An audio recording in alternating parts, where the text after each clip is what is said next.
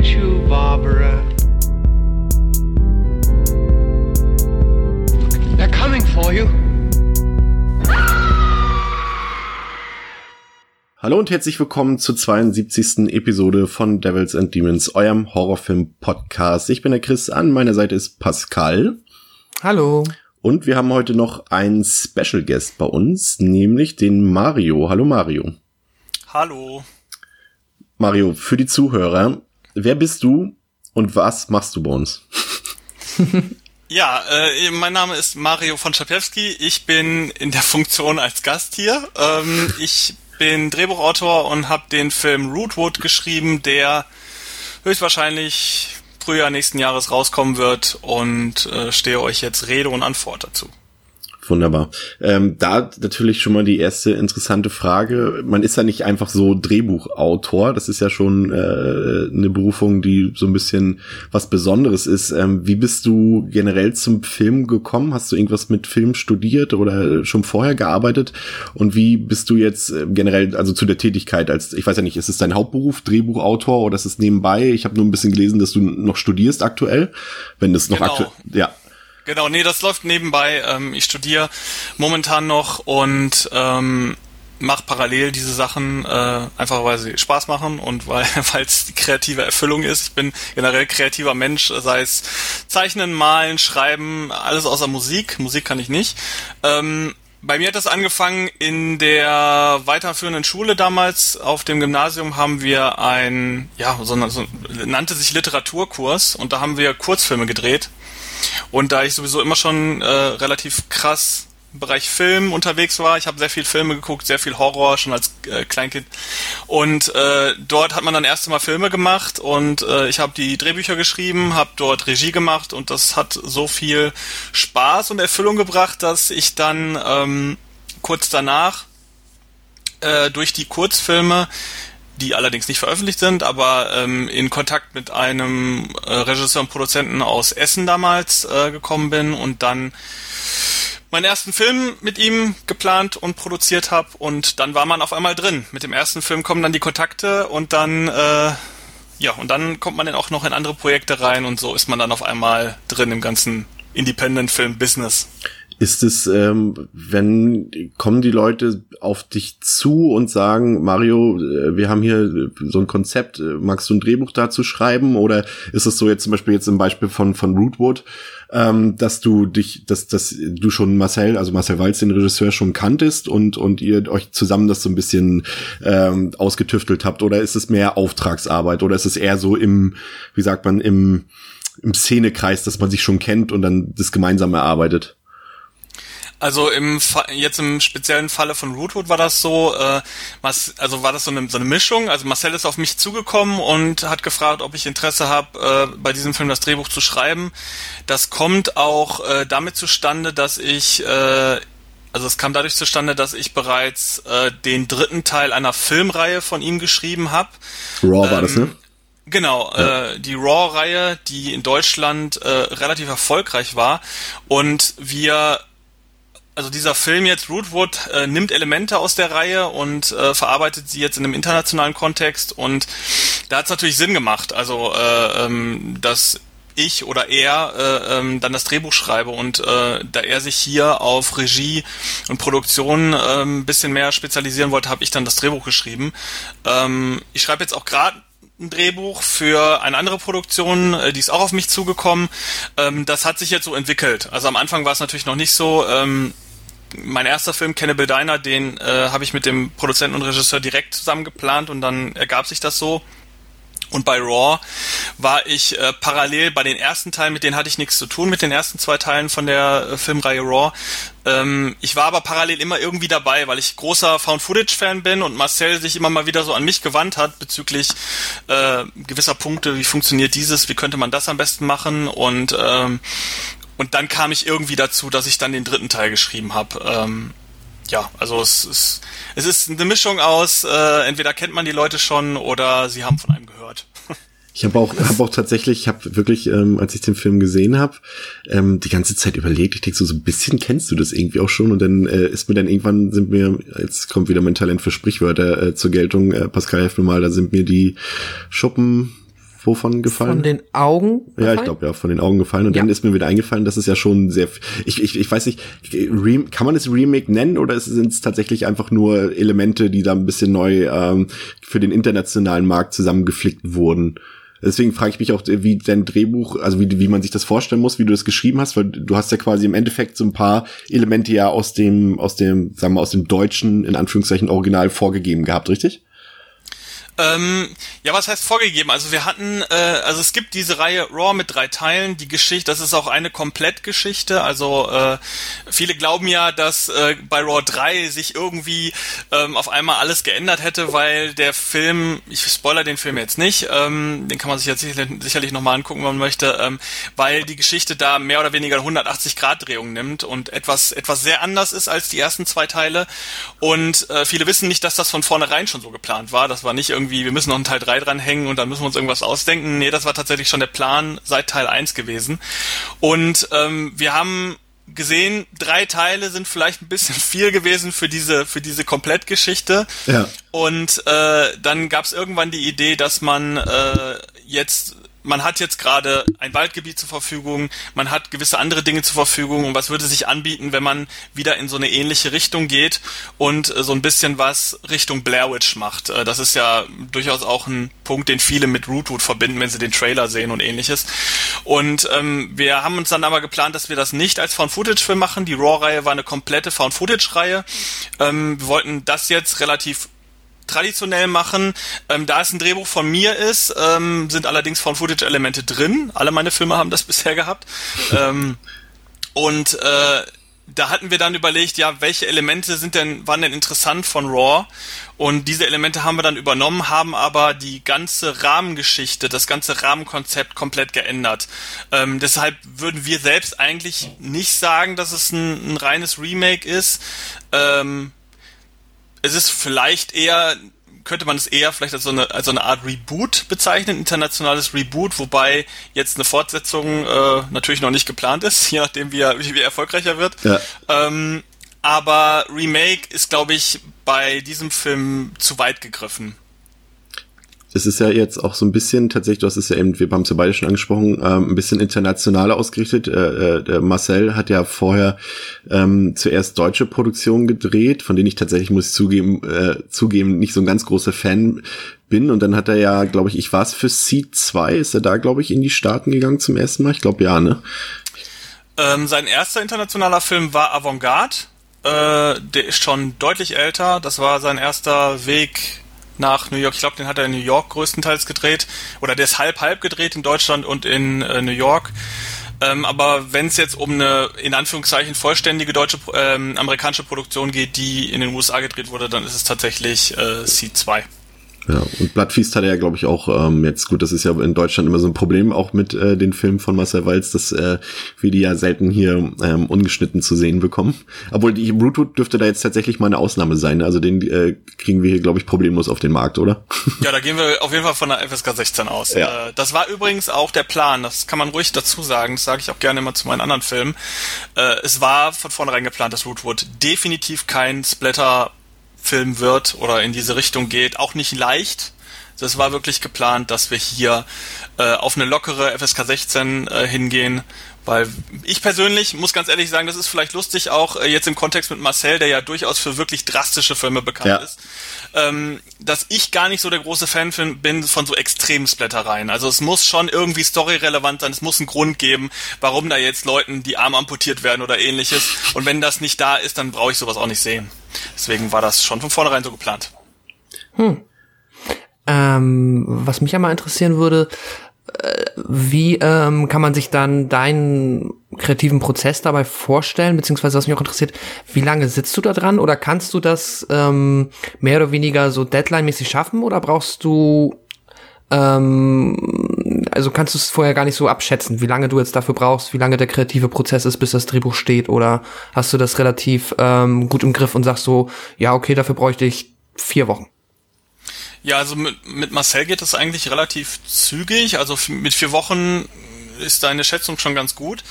Ähm, Rootwood, bei Rootwood war das so, jetzt muss ich gerade mal überlegen, äh, ich glaube Ende Januar wurde ich darauf angesprochen Und im März wurde schon angefangen zu drehen. Ähm, Oha. Die Situation ist, dass bei Rootwood, ähm, generell bei Independent-Filmen ist es grundsätzlich so, äh, dass man auch immer ein bisschen gucken muss, wie sind die Ressourcen und man mhm. bekommt, also jetzt im Falle von Rootwood ist es so, dass ich von Marcel dann halt auch äh, ähm, gesagt bekommen habe, welche Ressourcen stehen zur Verfügung, was könnte man machen. Ähm, dann ist immer die Rückfrage, pass auf, ich habe die Idee noch, ich habe die Idee noch, ist die umsetzbar in dem Budget und in den Ressourcen, die verfügbar sind. Und äh, man bekommt halt gesagt, welche ähm, Schauspieler man gerne hätte, welche man gerne einsetzen würde und dann guckt man natürlich, wie das in der Geschichte passt. Mhm. Und so wird das dann sozusagen, wird die Geschichte dann so zusammengesetzt, dass das auf der einen Seite mit den Ressourcen funktioniert und auf der anderen Seite halt auch eine, eine sinnvolle, kohärente, interessante Geschichte ergibt. Und äh, dann schreibt man halt. Und der kreative Prozess beim Schreiben ist dann wirklich völlig frei. Ähm, Rootwood ist auch ein Film, der jetzt vielleicht auch wie, also anders als ein paar andere Filme auch von Marcel, auch recht viel Dialog und Charakterbildung hat. Ähm, hm. Ihr werdet wahrscheinlich gemerkt haben, die erste Hälfte, die ist noch relativ ich nenne es jetzt mal so ein bisschen horrorfrei, ja. ähm, weil wir uns da gedacht haben, was auch ein bisschen im Kontrast zu vielen anderen Independent-Filmen steht, dass man sich einfach mal Zeit nimmt, diese wenigen Charaktere, die man da äh, vorstellt, auch mal wirklich ein bisschen auszugestalten, äh, bevor man äh, dann äh, die Monster und Geister auf sie loslässt. Und ähm, da haben wir uns gedacht, da nehmen wir uns mal mehr Zeit und das sind natürlich so Passagen, die sind dann völlig, die sind nicht ressourcenrelevant. Da kann man dann natürlich schreiben und machen, was man möchte. Mhm. Und äh, so wird, wird dann, setzt sich dann das Drehbuch zusammen. Äh, tatsächlich kann ich sagen, dass Rootwood, das Drehbuch war noch ein bisschen länger, als der Film äh, am Ende äh, geworden ist was natürlich daran liegt, dass man später noch vieles einkürzt. Ähm, manche Sachen fallen raus, weil sie nicht so machbar waren, wie sie dann im Drehbuch standen. Aber das ist natürlich, natürlich klassische independent Arbeit. Äh, das ist dann nicht so wie ein Marvel-Film, wo wirklich alles eins zu eins verfilmt werden muss, weil es mhm. allein schon von den von der rechtlichen Seite und von den Vorgaben minutiös geplant ist. Ähm, beim Independent-Film ist es halt immer, wenn man ein extremes Low-Budget hat und wir sind ja wirklich noch unter Blumhouse-Produktionen auch, die ja auch als Low-Budget-Filme gelten. Ja. Ähm, da muss man halt immer gucken. Das ist halt immer ein Hin und Her. Aber ich muss sagen, mit Marcel als Regisseur ist es immer insofern ganz gut, weil man in der Drehbuchphase immer sehr stark zusammenarbeitet. So. Ähm, das ist nicht halt einfach nur so eine Auftragsarbeit, wo gesagt wird, hier mach mal irgendwas mhm. und dann schreibt man vier Wochen, gibt's ab und dann muss noch 50 Prozent geändert werden, weil die Hälfte nicht funktioniert. Wir sind da immer so relativ eng, dass man dann nach vier Wochen auch wirklich ein Drehbuch hat, was verfilmbar ist. Okay die, die, ähm, du hast es schon angesprochen, ähm, das Budget. Ähm, ich weiß jetzt natürlich nicht, wie akkurat äh, die IMDb-Angabe ist mit 700.000 Dollar, ist jetzt auch, glaube ich, nicht ganz so relevant. Aber ist es so, dass man da auch so ein bisschen Klinken putzen muss, um, um so einen Film finanziell realisieren zu können? Oder wurde das jetzt irgendwie aus Eigenkapital ähm, finanziert? Wie muss man sich das vorstellen? Hattest du da irgendwie einen Einblick drauf? Ähm, da nicht so ganz so viel. Wir haben, äh, unser Produzent ist äh, äh Silent Partners und ähm, die waren schon von Anfang an direkt, also die waren schon sofort mit dem Boot, äh, als die Idee gemacht wurde. Und äh, das war jetzt nicht so, dass man da jetzt mit einer großen Idee dann erstmal Klinken putzen musste. Ähm, dass die Finanzierung stand schon, äh, als dann die Idee aufkam. Ähm, das ist auch, was mir bekannt ist, äh, was ich dazu sagen kann. Ich bin der Sitzer jetzt auch hier in Deutschland, die Produktion ja. ist komplett in Amerika stattgefunden. Und äh, über die Einzelheiten kann ich da tatsächlich nicht ganz so viel sagen. Mhm. Was, was, was mich nochmal interessieren würde, ähm, jetzt nochmal, bevor wir vielleicht mehr auf den Film eingehen, äh, nochmal eine Frage für dich als Drehbuchautor. Ähm, hast du irgendwie, ähm, ich sag mal, äh, also machst du dir manchmal vielleicht, weil ich mit, na, machst du dir manchmal Sorgen, dass im Endeffekt die Qualität des Films, und das ist jetzt gar nicht irgendwie ähm, spitzfindig auf diesen Film bezogen, sondern es interessiert mich generell, ähm, machst du dir Sorgen, dass das vielleicht nicht ähm, widerspiegelt, äh, wie eigentlich die ursprüngliche Qualität deines Drehbuchs war? Oder weil ich kann mir auch vorstellen, dass man dann halt so denkt, ja, wenn das jetzt nachher, wenn ich jetzt für jemanden kenne, arbeite, den ich überhaupt nicht kenne, und dann muss ich mir nachher Sorgen machen, dass der Film dann quasi mein kreatives Schaffen in ein total schlechtes Licht stellt und das ist ja unter Umständen auch schädlich für äh, ja, Folgeaufträge oder deine Karriere im Allgemeinen.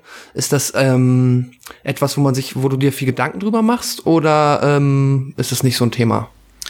Äh, ja, das macht sich aber auch jeder Drehbuchautor äh, Okay. die Gedanken darüber, weil das ist natürlich immer eine Gefahr. Und gerade bei, ähm, ich sage jetzt mal, wenn man auf, das hatte ich jetzt persönlich noch nicht so, ich war immer relativ stark äh, involviert in, ähm, in den Produktionsprozessen ähm, der Filme, die ich bisher geschrieben habe, aber das ist definitiv so. Also wenn ich jetzt ein Drehbuch schreiben würde, ich würde es abgeben, gebe ich natürlich auch die Rechte dafür ab. Außer ich habe es irgendwie ähm, vertraglich äh, abgesichert, dass ich äh, sozusagen mitentscheiden kann, äh, wenn Dinge geändert werden. Ähm, ist das so tatsächlich? Da hast du völlig recht. Äh, da kann man, muss man auch Angst vor haben, weil da kann jeder Schindluder getrieben werden mit einem Drehbuch und äh, trotzdem steht dann da äh, der eigene Name drunter. Ich muss aber sagen, äh, dass man grundsätzlich, wenn man aber sowas schreibt und man hat jetzt nicht, keine Ahnung, wie in großen Produktionen eventuell die Sicherheit, dass Dinge eins zu eins umgesetzt werden, dann ist das Produkt am Ende nie 100% das, was man ähm, sich im Kopf zusammengedacht hat. Das ist bei allen Filmen so gewesen, auch bei dem Film, den ich mitproduziert habe, damals Cannibal Diner, wo ich also im Grunde noch am meisten auch Mitspracherecht hatte. Aber das ist immer so, bei generell bei Produkten, wo man mit vielen Leuten zusammenarbeitet, wo viele kreative Ideen zusammenkommen, hat man das immer. Das heißt, ähm, das Endprodukt ist immer hat immer mehrere Prozente Abzug von dem, was man sich gedacht hat. Äh, beim Film ist es generell so, ich sag mal, ein Film wird immer dreimal geschrieben, einmal im Drehbuch, einmal wenn es verfilmt wird und einmal wenn es geschnitten wird. Und äh, in diesen drei Phasen kann sich immer so viel ändern noch. Ein Schnitt kann einen Film völlig verändern. Ähm, Im Dreh können Sachen auch im Kopf des, des Regisseurs auch ganz anders ausschauen, als ich die jetzt zum Beispiel aufgeschrieben habe. Und weil man beschreibt ja jetzt nicht jedes kleinste Detail im Bild äh, wirklich im Detail. Ähm, geht auch nicht, weil der Regisseur braucht diese kreative Freiheit, sonst ist es am Ende nicht mehr der Film des Regisseurs. Und äh, von daher muss man muss man damit immer gucken, man muss immer Kompromisse eingehen. Das Schöne bei Rootwood war jetzt, dass auch äh, Marcel und ich auch im, im Post, äh, in der Postproduktion sehr viel äh, zusammen mitgewirkt haben. Ich habe sehr viele Schnittfassungen gesehen, ich habe sehr viel Feedback gegeben. Es gab auch Momente, wo wir tatsächlich äh, Szenen hatten, wo wir unterschiedlicher Meinung waren und wo sich dann der eine oder der andere dann auch durchgesetzt hat. ähm, aber am Ende muss man damit dann auch seinen Frieden äh, machen und das Produkt dann am Ende so sehen, wie es ist. Und mit Rootwood bin ich tatsächlich jetzt im Nachhinein auch sehr zufrieden und äh, freue mich wirklich drauf, wenn der Film dann rauskommt und äh, die Massenmeinung eintrudelt. Warst du, bevor wir jetzt tatsächlich wirklich mal auf den Film eingehen, ähm, warst du ähm, selbst auch ähm, ähm, bei Marcel in LA oder hast du den Teil dann wirklich von, von Deutschland aus begleitet? Nein, ich habe tatsächlich äh, die ganze Produktion von Deutschland aus äh, begleitet, ähm, was nicht immer einfach ist, weil halt gerade auch der, der, der Zeitunterschied und äh, man ist dann wirklich äh, mehrere Wochen morgens aufgewacht und hat dann Szenen und äh, Sprachaufnahmen und Informationen auf seinem äh, Handy gehabt. Und äh, ja, das ist nicht ganz so einfach, das stimmt. Wenn man äh, nicht so direkt vor Ort ist, äh, das hatte ich jetzt letztes Mal tatsächlich, ich muss gerade überlegen, bei Raw 3 war ich auch nicht am Set. Äh, bei Cannibal Diner äh, war ich sehr, sehr viel am Set gewesen. Ähm, ja, ist, ist nicht so ganz einfach tatsächlich, das stimmt, aber ähm, es ist auch eine interessante Zeit, wenn man jeden Morgen aufwacht und äh, ohne Ende Kram hat, was man erstmal durchblättern muss und dann ist man schon zwei Stunden beschäftigt, bevor man überhaupt in den Tag starten kann. Das ist auch haben- nicht schlecht. Das haben die wieder über Nacht gemacht mit meinem Drehbuch. Genau, was ist das denn wieder? Was, was haben die sich denn dabei gedacht? Okay, wunderbar. Ähm, ja, heute etwas verspätet. Äh, äh, Pascal, wir reden ja heute über Rootwood im Speziellen. Ähm, erzähl den Hörern doch mal grob und kurz, worum es in dem Film von Marcel Walz geht.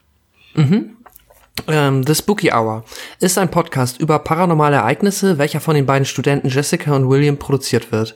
Als die beiden ein Angebot der Hollywood-Produzentin Laura Bennett erreicht, für eben diese an einer Dokumentation über die Legende eines Walddämonen teilzunehmen, sagen sie freudig zu. Zusammen mit ihrer Freundin Erin reisen sie daraufhin in den Rootwood Forest und sollen schon bald feststellen, dass an dieser, dass an dieser, dieser Legende mehr Wahres dran ist, als sie geahnt haben. Äh, Du hast es vorhin schon ähm, erwähnt, äh, äh, Mario. Äh, man sucht ja zwangsläufig, wenn natürlich Found-Footage-Elemente dabei sind und wenn es in einem Wald spielt und eventuell mit übernatürlichen Dingen zu tun hat, äh, fällt natürlich automatisch immer so ein bisschen der Vergleich äh, zu Blair Witch. Ist es so, dass du dich dann auch von von von von äh, anderen Filmen aus dem Genre inspirieren lässt oder ist es wenn dann tatsächlich wirklich Zufall, wenn du da, wenn da Elemente einem bekannt vorkommen zum Beispiel. Also, dass ähm, der Film Ähnlichkeiten zu Blair Witch hat, äh, ist ja im Grunde schon, basierte schon darauf, dass auch damals die Raw-Reihe im Grunde Ja. äh, eine, eine deutsche Variante von Blair Witch war. Äh, das ist halt das Problem bei einem Film, der so ein bisschen auch ein Genre äh, erfunden hat, nämlich das Genre, äh, ein paar gehen in den Wald, um da eine Legende äh, nachzuforschen. Das ist nämlich das, das ist natürlich das Problem, dass jedes Mal, wenn welche in den Wald gehen, um eine Legende zu erforschen, egal ob es Found Footage ist oder nicht, fällt man immer wieder auf Blair Witch zurück. Deswegen würde ich jetzt nicht unbedingt sagen, dass das eine, eine ähm, Inspiration war. Ich bin allerdings ein extrem großer Found Footage Fan und würde fast sagen, dass ich so ziemlich jeden Found Footage Film auf dem Markt gesehen habe. Teilweise auch wirklich äh, äh, unterste Low Budget Produktion. Ähm, und deswegen kann es wahrscheinlich sein, dass ich, dass ich äh, viele äh, Inspirationen aus diesen Filmen äh, gezogen habe. Ich muss aber sagen, bei Rootwood, das kann man relativ klar sagen, dass wir schon auch Inspirationen bei diesem Film hatten. Wir ähm, hatten natürlich rein vom Konzept her ist Blair Witch natürlich eine Grundlage. Eine andere Grundlage ist aber auch so sind aber auch so Filme wie Insidious oder The Forest. Ähm, das sind alles so relativ moderne Filme, wo wir uns gedacht haben, bringen wir doch mal diese diese äh, relativ unterschiedlichen Sachen, wie zum Beispiel ein Insidious und ein Blair Witch, so ein bisschen zusammen und machen mal was, was in diese Richtung geht. Ähm, dann haben wir natürlich noch ein bisschen Creature Horror mit drin, der ähm, allerdings sich auch nur auf einen Teil des Films äh, bezieht. Ähm, lange Zeit ist es ja doch, äh, ich sag jetzt mal, so, ein- so ein klassischer, ähm, man weiß nicht, was los ist, äh, Gruselhorror. Und ähm, generell wollten wir bei dem Film auch einfach mal ein bisschen mehr, ein bisschen mehr auf Atmosphäre setzen und weniger auf äh, In-Your-Face-Horror. Äh, wir haben auch verhältnismäßig wenige Jumpscares drin, die ja heute auch ähm, ich sage mal, sehr beliebt sind, vor allen Dingen bei den Filmproduzenten. Ähm, aber äh, wir haben uns da gedacht, wir gehen da mal ein bisschen mehr auf, auf längere, auf längeren Grusel und weniger ständiges, äh, ständig die Faust ins Gesicht, so nach dem Motto. Ich habe ich hab in dem Film einen satirischen Ansatz erkannt und ich bin mir nicht sicher, ob der tatsächlich auch äh, äh, Intention war. Ähm, ja. Äh, ich weiß jetzt nicht, auf welchen du anspielst. Also ähm, generell so ein bisschen so, also es ist jetzt vielleicht, also vielleicht trifft's Hommage auch ein bisschen besser, ich bin mir nicht ganz sicher. Ähm, da kannst du bestimmt gleich was zu sagen. Also natürlich generell erstmal eine eine Hommage an das, an das Genre per se, aber auch so ein bisschen, äh, ja, an, vielleicht auch an die Filmindustrie so ein bisschen, also Ja. so in diese Richtung. Äh, Hast du dir wahrscheinlich beim Drehbuch auf jeden Fall Gedanken gemacht. Ja, das hast du völlig korrekt erkannt. Ähm, es ist ja nicht, es ist ja nicht umsonst, dass der Film tatsächlich auch in Hollywood spielt, Ja. dass da auch wirklich eine Hollywood-Produzentin oder eine vermeintliche Hollywood-Produzentin, äh, sie ist ja offensichtlich äh, jetzt nicht die größte Hollywood-Produzentin. Ähm, wir haben auch eine kleine Anspielung. Äh, die Schauspielerin ist ja Felissa Rose, die ähm, man hauptsächlich kennt aus aus Sleepaway Camp oder ich glaube in Deutschland heißt der Camp des Grauens. Äh, äh, so ein ganz alter, ein blutiger Sommer heißt der und Camp des Grauens ist ein Untertitel oder so, irgendwie sowas. Auf jeden, Fall hat sie eine der berühmtesten Slasher-Szenen. Genau, genau. Sie, sie ist da sehr, sehr bekannt für eine ganz absurde Rolle. Und ähm, das wird ja im Film auch kurz angesprochen am Anfang. Also da weiß man schon ungefähr, in welche Richtung man sie auch als Produzentin äh, dort einordnen kann. Äh, sie ist sozusagen eine, eine, eine Low-Budget-Horrorfilm-Produzentin und ähm, sie möchte halt diese Legende, die offensichtlich gerade ein Thema ist in, in Hollywood, will sie als erste sozusagen in irgendeiner Form verfilmen. Und ähm, ja, und dieses ganze Konzept, wie das dann funktioniert und äh, was dann noch der Hintergrund ist und wie das auch die diese drei ähm, Podcaster, die ja eigentlich einen Audiopodcast machen und mit Film ja erstmal so gar nichts zu tun haben, ähm, wie die das dann auch umsetzen und wie die untereinander sich gegenseitig auch motivieren, mit welchen Motivationen die da überhaupt rangehen an dieses Projekt. Das ist schon sehr nah auch am, am, am frühen Independent-Film. So, also wenn man gerade so in die Independent-Branche einsteigt und so mit seinem ersten Film dann so vorangeht, dann kommt man genau in diese in diese Situation. Man hat einfach die Person, die sich gerne darstellen möchte. Man hat die Person, die viel Geld machen will und man hat die Person, die wirklich an dem Thema auch interessiert ist. Und äh, diese drei Facetten, die haben wir halt drin in dem Film. Und ähm, man könnte das sozusagen auch als äh, ja als überspitzte Variante von äh, wie macht man Independent-Filme sehen.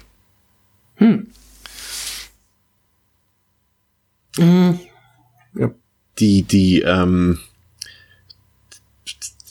das ist, ist fand ich, finde ich interessant. Äh, Ich weiß nicht, ob du dazu Auskunft geben kannst, weil ich weiß halt nicht, inwiefern du dann außerhalb des Drehbuchs noch, also klar, du hast dich ja mit, mit Marcel abgestimmt, aber noch an der Produktion beteiligt warst.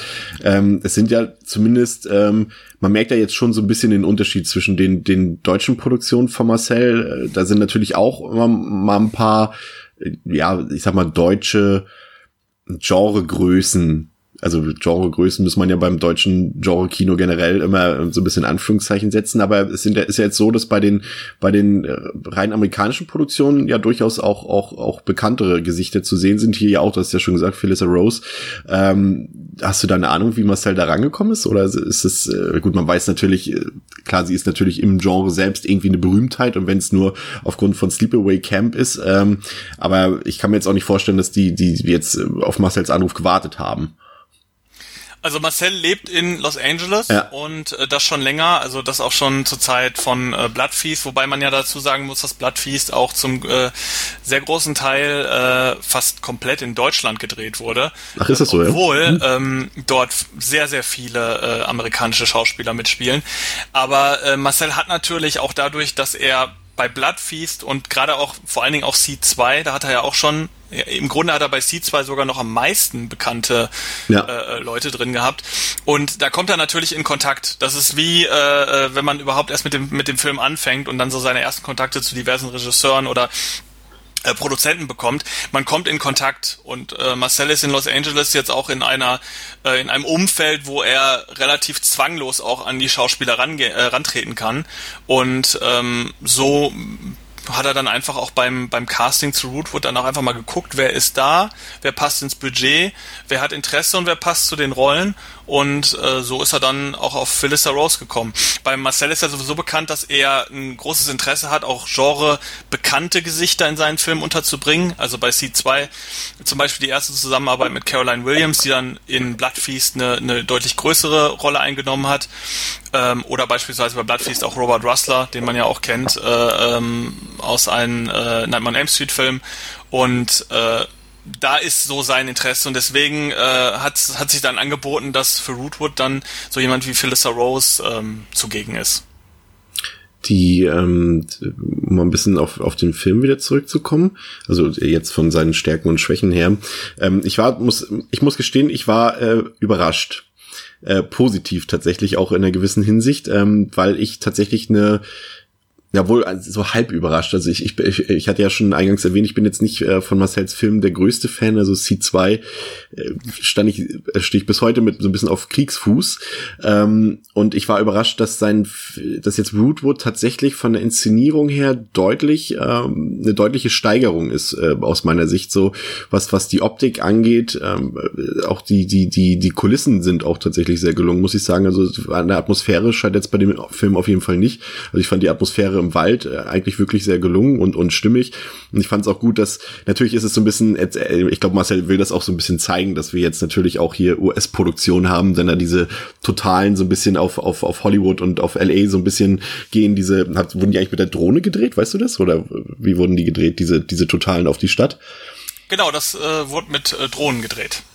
Ja, das fand ich eigentlich ganz nett. Also man sieht auf jeden Fall ähm, jetzt gar nicht mal so, dass jetzt das Budget jetzt, äh, sage ich mal, unter eine Million lag. Also es wurde schon da, äh, muss ich sagen, relativ viel rausgeholt und die Locations sind auch alle sehr schön. Ähm, das hat mir auf jeden Fall gefallen.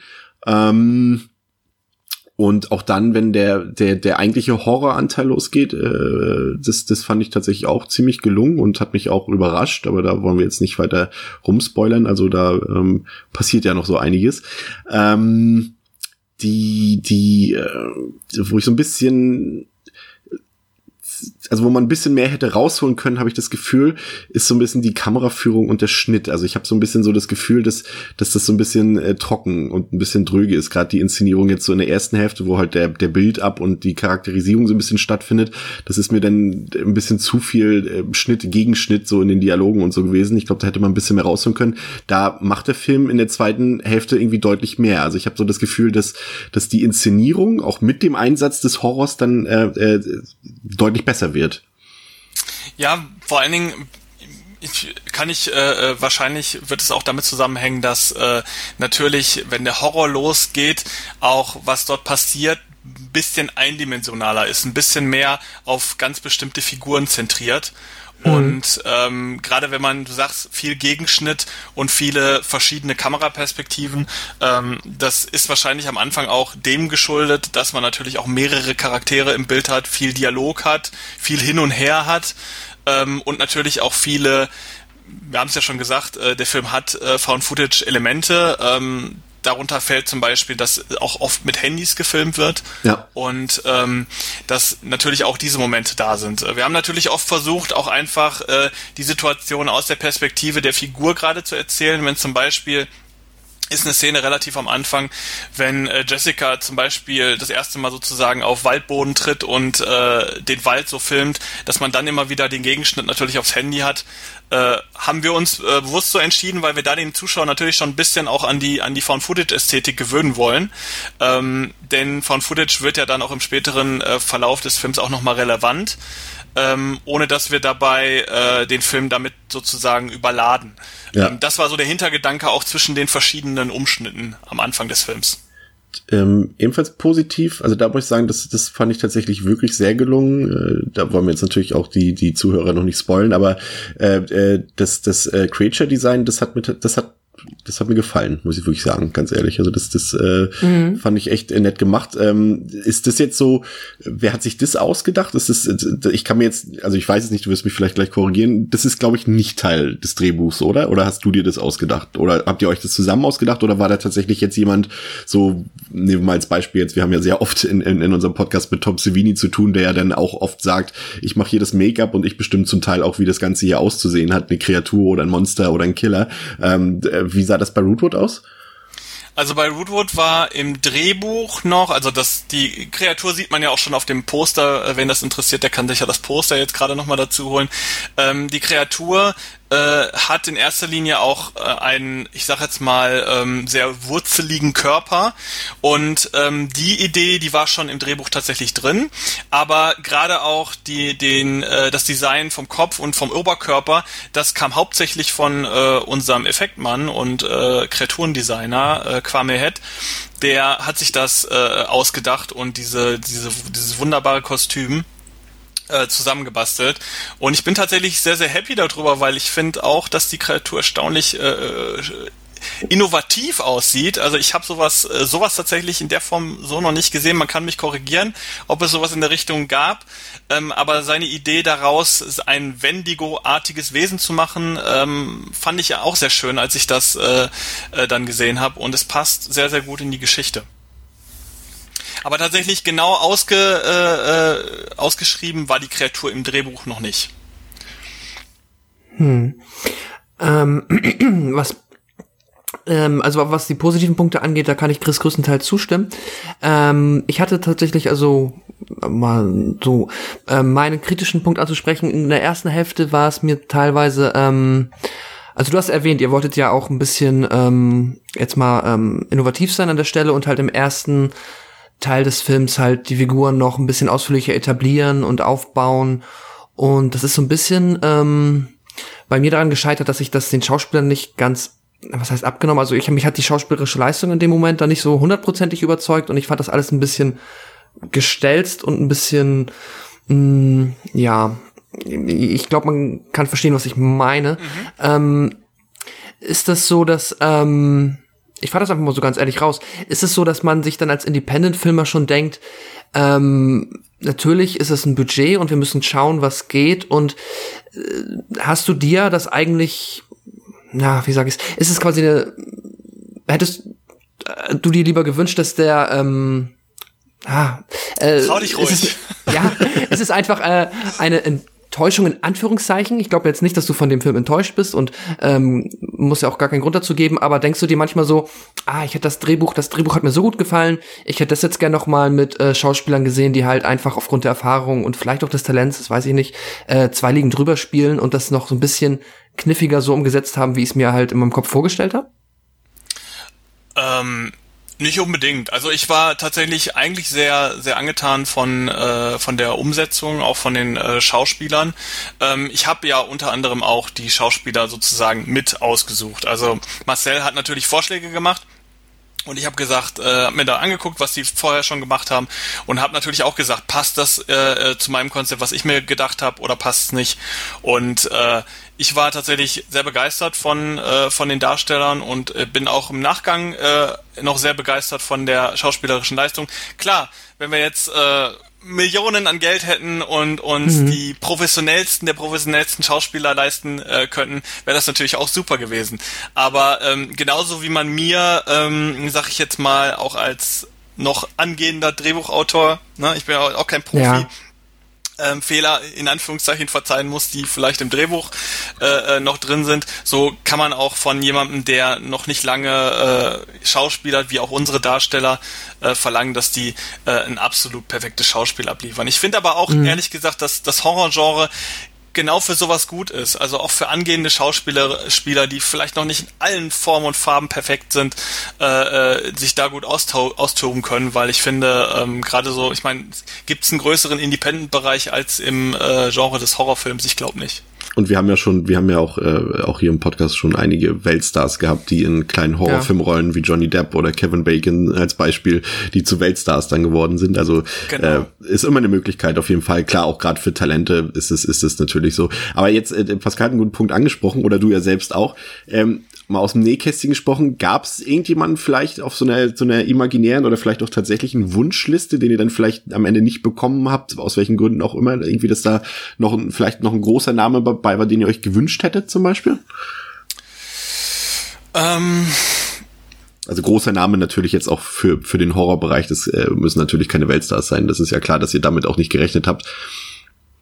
Ähm, ganz ehrlich, äh, ich, ich kann, das kann, muss ich eigentlich verneinen. Also äh, Felissa Rose war schon relativ früh eigentlich schon äh, beinahe bei ähm, an dem Punkt, wo ich das, wo mir gesagt wurde, hast du Bock, das Drehbuch zu schreiben, war sie eigentlich schon mit an mhm. Bord.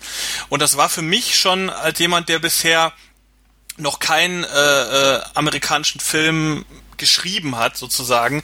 Äh, ich hatte schon mit einem, mit einem anderen äh, Film zu tun äh, aus Amerika, aber ähm, der, so war ich schon recht begeistert, äh, weil Phyllis Rose halt doch auch wirklich, ich, ich mag äh, Sleepaway Camp sehr gerne, den Film. Ähm, da war ich schon begeistert und äh, eigentlich nicht, also ich kann ich mich jetzt nicht erinnern.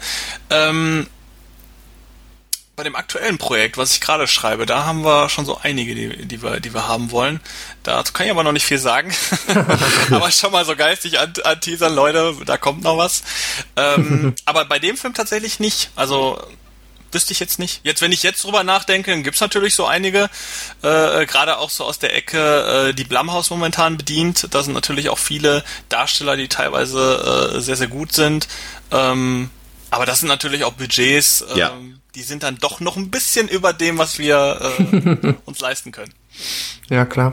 Was denkst du, äh, um, um, um das Ganze langsam ein bisschen abzurunden, ähm, der, das deutsche Genre-Kino, gerade das deutsche Horror-Kino ist ja wirklich, sag ich mal, äh, im Laufe, ja, eigentlich nehmen wir mal irgendwann, wenn, ja, nach den ganzen Edgar Wallace-Filmen, die auch immer so ein paar Horror-Elemente und so bei haben, aber so gerade in den 70ern, 80ern, 90ern und ja heute auch noch sehr stiefmütterlich behandelt werden, weil das äh, die deutsche Filmförderung ja auch äh, nicht großartig Sinn darin sieht, äh, deutsche äh, Genreproduktionen da mitzufinanzieren. Und wenn wir jetzt mal so von so Leuten absehen wie, wie, wie Schnaas oder Buttgereit oder Ittenbach und so weiter, gibt es ja eigentlich kaum was. Wir hatten ja mal kurz den Slasher-Boom, der ja auch Deutschland mit Anatomie oder ähm, Flashback oder so weiter ergriffen hat. Aber kannst du dir vorstellen, warum das einfach in Deutschland nicht funktioniert, einen schönen deutschen Horrorfilm zu produzieren, der auch wirklich in den Kinos läuft und und also gut, klar, wir hatten jetzt diesen YouTuber-Film, wie hieß der noch gleich, Pascal, weißt du das noch? Wie hieß der? Nicht Irrenanstalt, ich wollte sagen Heilstätten, ne? So hieß der genau. Heilstätten. Aber das ist ja jetzt auch wieder so ein Ding, was eher durch YouTube vermarktet wurde. Aber kannst du dir vorstellen, warum das deutsche Horrorkino so eine Probleme hat? Ähm, ich glaube, das größte Problem in Deutschland ist, dass ähm, deutsche Horrorfilme einfach auch zu kritisch beäugt werden. Also was man sehr oft hat, was ich auch sehr oft unter äh, Filmen von ähm, Kollegen und Bekannten lese, die halt auch Independent Horrorfilme in Deutschland machen, ähm, liest man sehr oft, äh, deutscher Film kann nichts werden. Ja, Habe ich auch unter meinen Filmen schon oft gelesen. Gerade auch bei Cannibal Diner zum Beispiel, der ähm, das war ein Film 2012, der lief auch im Kino in, in Deutschland und in, in Österreich. Ähm, ein Film, der eigentlich einen sehr amerikanischen Inhalt hat, ein Backwood-Horrorfilm mit Kannibalen, allerdings in Deutschland.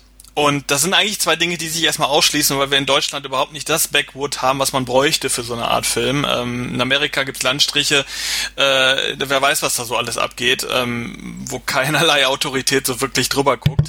Ähm, deswegen gibt's so viele Backwood-Horrorfilme aus Amerika, also sei es Wrong Turn, Texas Chainsaw Massacre und was es da so alles gibt.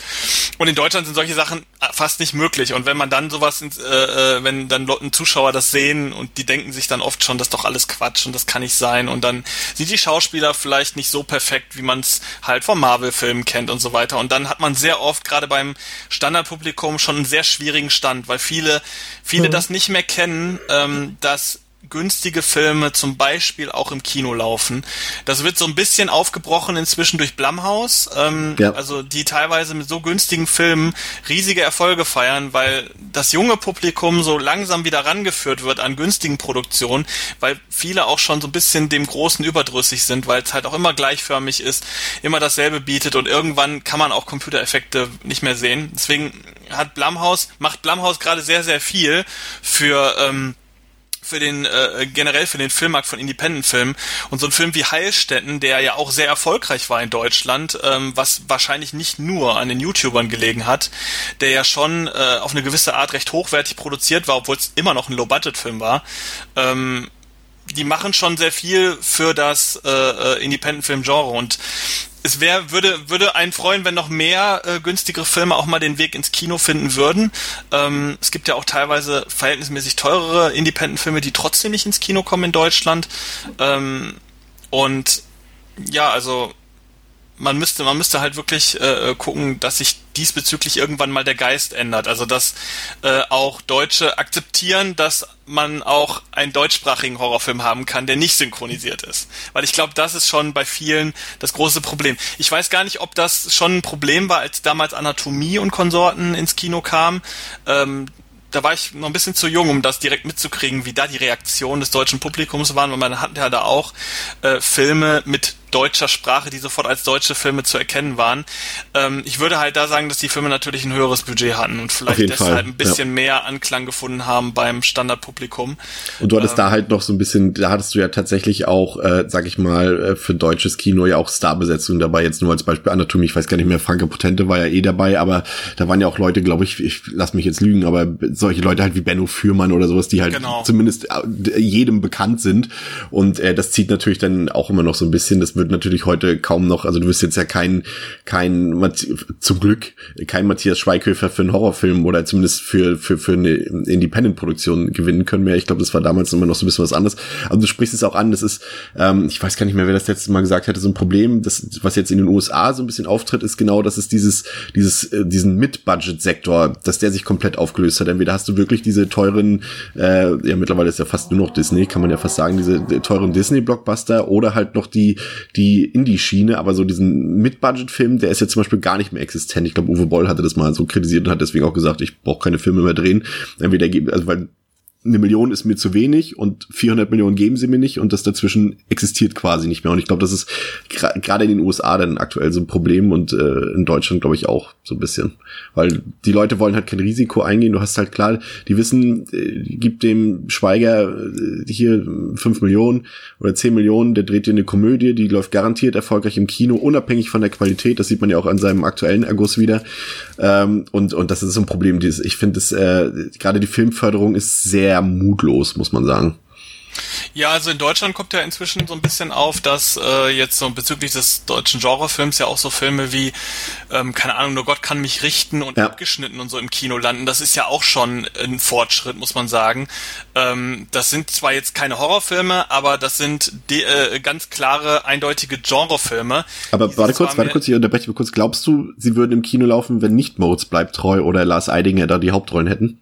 Das wäre die Frage. Ja. Ähm, ich finde aber interessant, dass äh, überhaupt solche Produktionen erstmal wieder stattfinden. Also mhm. das ist ja schon mal äh, äh, sehr beeindruckend. Ähm, dass jetzt natürlich erstmal noch auf Nummer sicher gegangen wird, indem man halt, ich sag jetzt mal, den typischen Posterboy noch dabei hat, der den Film dann noch irgendwie an den an den Zuschauer verkauft. Ähm, das ist schon nachvollziehbar. Aber man sieht ja auch auf der auf der ähm, Basis zum Beispiel von Serien momentan, wie viel Genre auch gemacht wird äh, in Deutschland. Und ja. wenn sich das mal so langsam wieder auch auf den Sektor des Horrorfilms übertragen würde, äh, wäre ich sehr happy, aber ähm, die Deutschen tasten sich wie immer sehr, sehr langsam ran. Hm. Hättest du Bock, mal Regie zu führen? Hast, nee, du hast noch nicht, Regie geführt direkt hast du noch nicht, ne?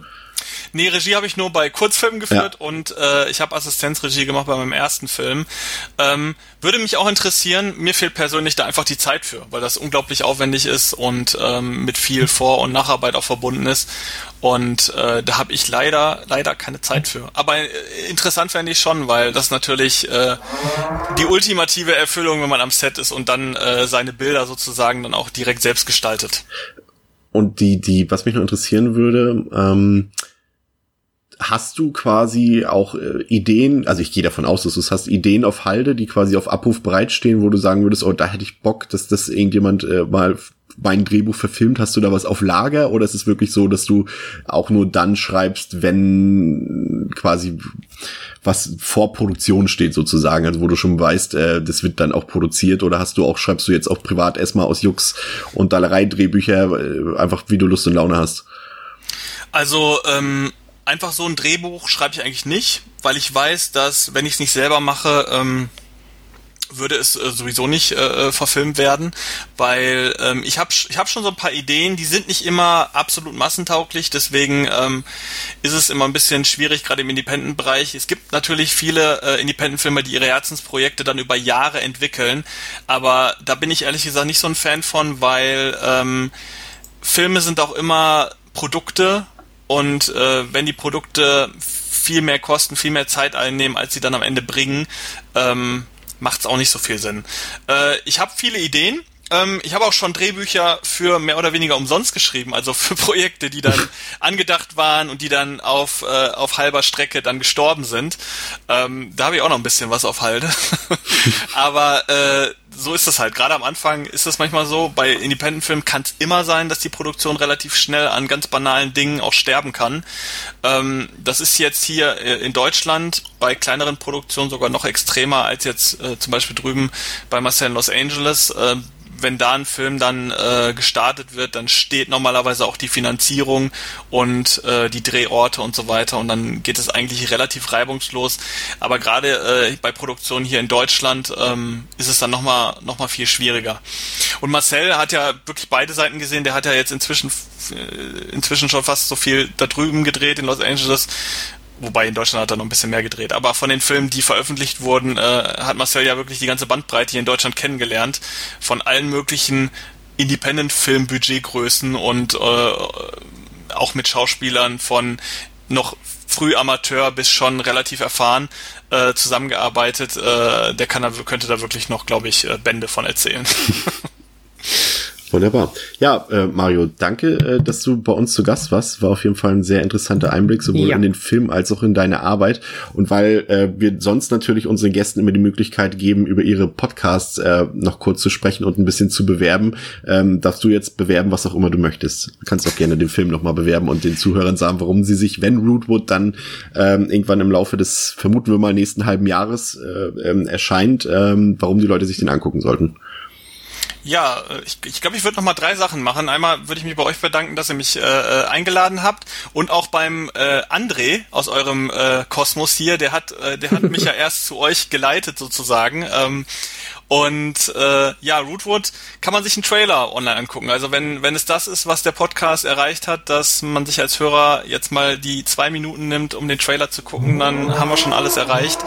Ähm, denn äh, Rootwood ist sicherlich nicht, nicht unbedingt für jeden geeignet, aber Leute, die Bock haben auf so ein Gruselding, äh, äh, Low-Budget-Gruselding, das ähm, mal ein bisschen was anders macht und äh, auch sehr überraschend wird in der zweiten Hälfte, ähm, der sollte sich den auf jeden Fall mal geben. Äh, wir hoffen, dass der Anfang nächsten Jahres dann auch in Deutschland erscheint. Ähm, schauen wir mal, wie es läuft.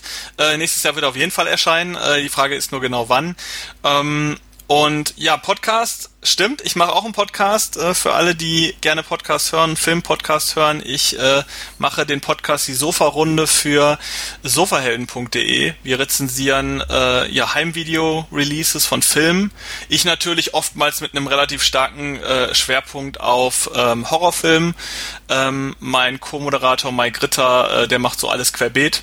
Ähm, sehr viel auch äh, Hollywood-Kram Und ähm, wer Bock hat auf diese, auf so Rezensionen von DVDs und Blu-rays, wer sowas überhaupt noch kauft, äh, machen ja auch nicht mehr Hallo? so viele. Unsere Hörer auf jeden Fall. Wahrscheinlich. Im Horrorbereich ist das doch noch sehr üblich. Ja. Ähm, Hauptsache Mediabook, Hauptsache Genau, Mediabook. genau. Genau, Mediabooks und so weiter rezensieren wir auch. 4K Blu-rays. Wer da Bock drauf hat, soll mal reinhören. Ich habe tatsächlich exakt heute haben wir eine neue Aufnahme gemacht äh, für den Oktober jetzt. Ich weiß ja nicht, wann diese Episode erscheint. Wahrscheinlich Äh, später. Ja, in ein paar ich mal. Tagen, aber in, im, im Laufe der nächsten Woche. Genau. Dann einfach mal reinhören. sofahelden.de. Da sind wir zu finden. Wunderbar. Vielen Dank. Sehr schön. Ja, vielen Dank, Marion. Das war sehr, sehr interessant und sehr aufschlussreich. Jo, Dankeschön. Vielen Dank fürs Zuhören bei Devils and Demons Episode 72. Wir hören uns in der nächsten Woche wieder mit unserem Resümee zum Horror Oktober, also der nächsten Roundup-Folge und wünschen euch bis dahin viel Spaß und schöne Horrorfilme im Kino oder im Heimkino. Auf Wiederhören. Tschüss.